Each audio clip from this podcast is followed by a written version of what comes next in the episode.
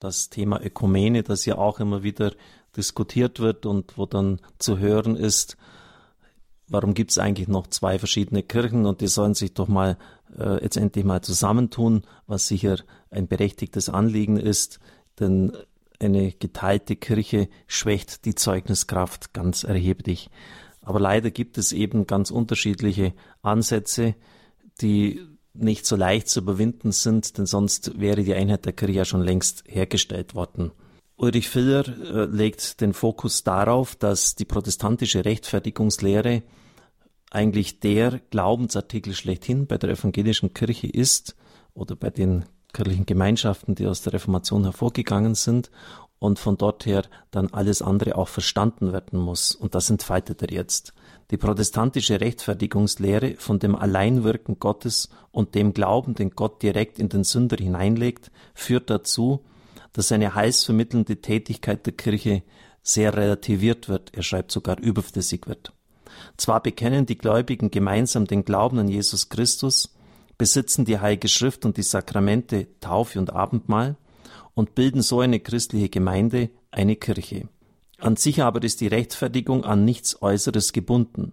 Sie ist eine rein geistige, göttliche Sache. Taufe, Abendmahl und Evangelium sind nur äußere Merkmale Signa, also Zeichen, lateinisch. Die Kirche selbst ist etwas rein Geistiges. Die Hauptaufgabe der Kirche ist die Predigt des Wortes Gottes um so die Möglichkeit zu schaffen, dass Gott durch dieses Wort die Menschen erreicht.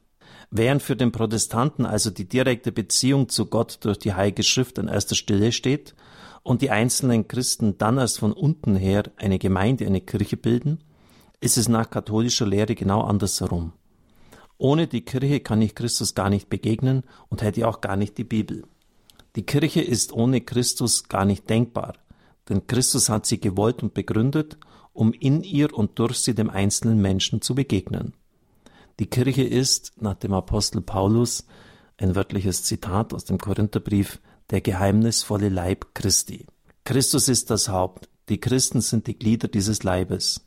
In der Kirche ist Christus gegenwärtig.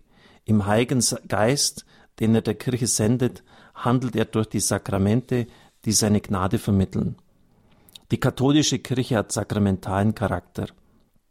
Sie ist nicht nur etwas Unsichtbares, rein Geistiges, sondern auch etwas äußerlich Sichtbares, etwas gesellschaftlich Verfasstes. Ich kann nicht zur Kirche gehören, ohne die Gemeinschaft mit dem Papst und den Bischöfen zu bekennen, die das Hirtenamt und das Lehramt innehaben. Unter der Führung des Heiligen Geistes trägt die Kirche den Glauben unverfälscht durch die Zeiten. Man sieht, so kommentiert jetzt Ulrich Filler, dass das katholische Selbstverständnis der Kirche etwas grundlegend anderes ist und sein will als dasjenige der protestantischen Gemeinschaften. Nach protestantischer Lehre können die Sakramente nur den Sinn haben, den Glauben an die Verdienste Christi, der die Sünden vergibt, zu verstärken.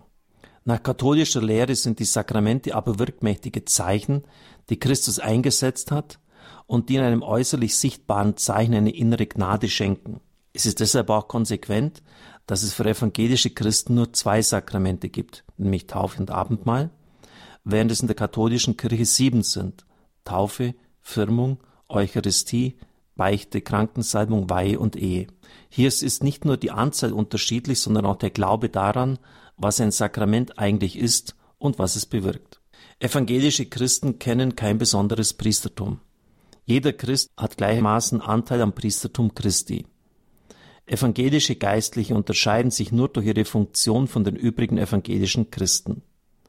In der katholischen Kirche gibt es neben dem gemeinsamen Priestertum aller Getauften das dreistufige Sakrament der Weihe, nämlich Diakone, Priester und Bischöfe.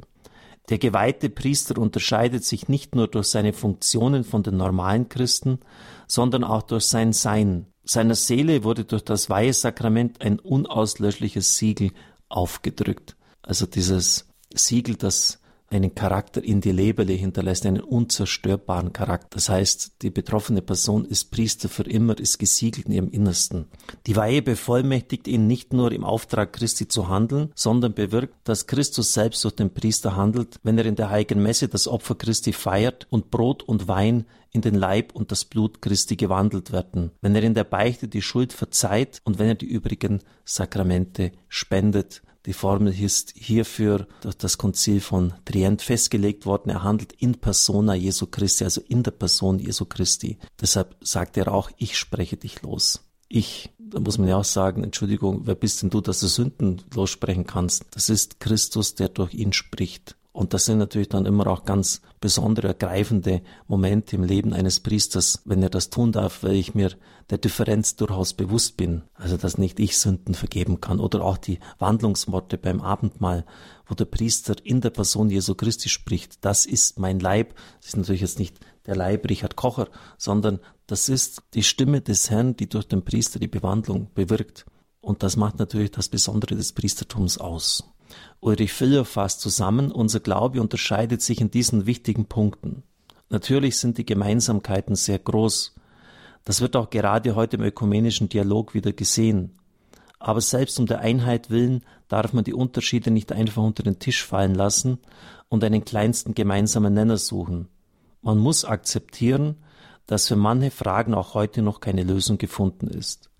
Es ist sehr schmerzlich, dass eine wirkliche Einheit der Christenheit zurzeit nicht in Sicht ist. Aber wahre Einheit gibt es nur in der Wahrheit, nicht ohne sie. Umso mehr verpflichtet uns dies zum Gebet für die Einheit.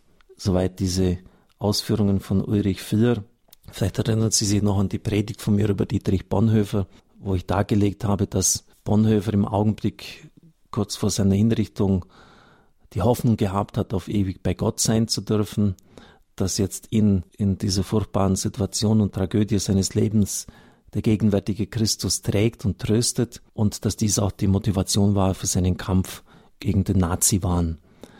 Und ich habe damals dargelegt, dass das alles Dinge sind, die uns verbinden und dass man deshalb auch die Unterschiede sicher benennen muss. Ich habe es jetzt ja auch gerade wieder getan, aber jetzt nicht unbedingt immer überscharf immer wieder in die Diskussion einzuwerfen hat zumal das gemeinsame Zeugnis der Christen nach außen hin ganz, ganz wichtig ist. Aber es ist ein Stachel, ein Schmerz, dass einfach diese innere Einheit zerbrochen ist. Und es muss auch unser Gebet sein, Herr, lass sie alle eins sein, dass wir die verlorene Einheit wiedererlangen, auch wenn es menschlich gesehen jetzt aus der jetzigen Verfasstheit unserer Kirchen heraus nicht ersichtlich ist, wie das geschehen soll. Aber es ist ein ganz wichtiges Anliegen.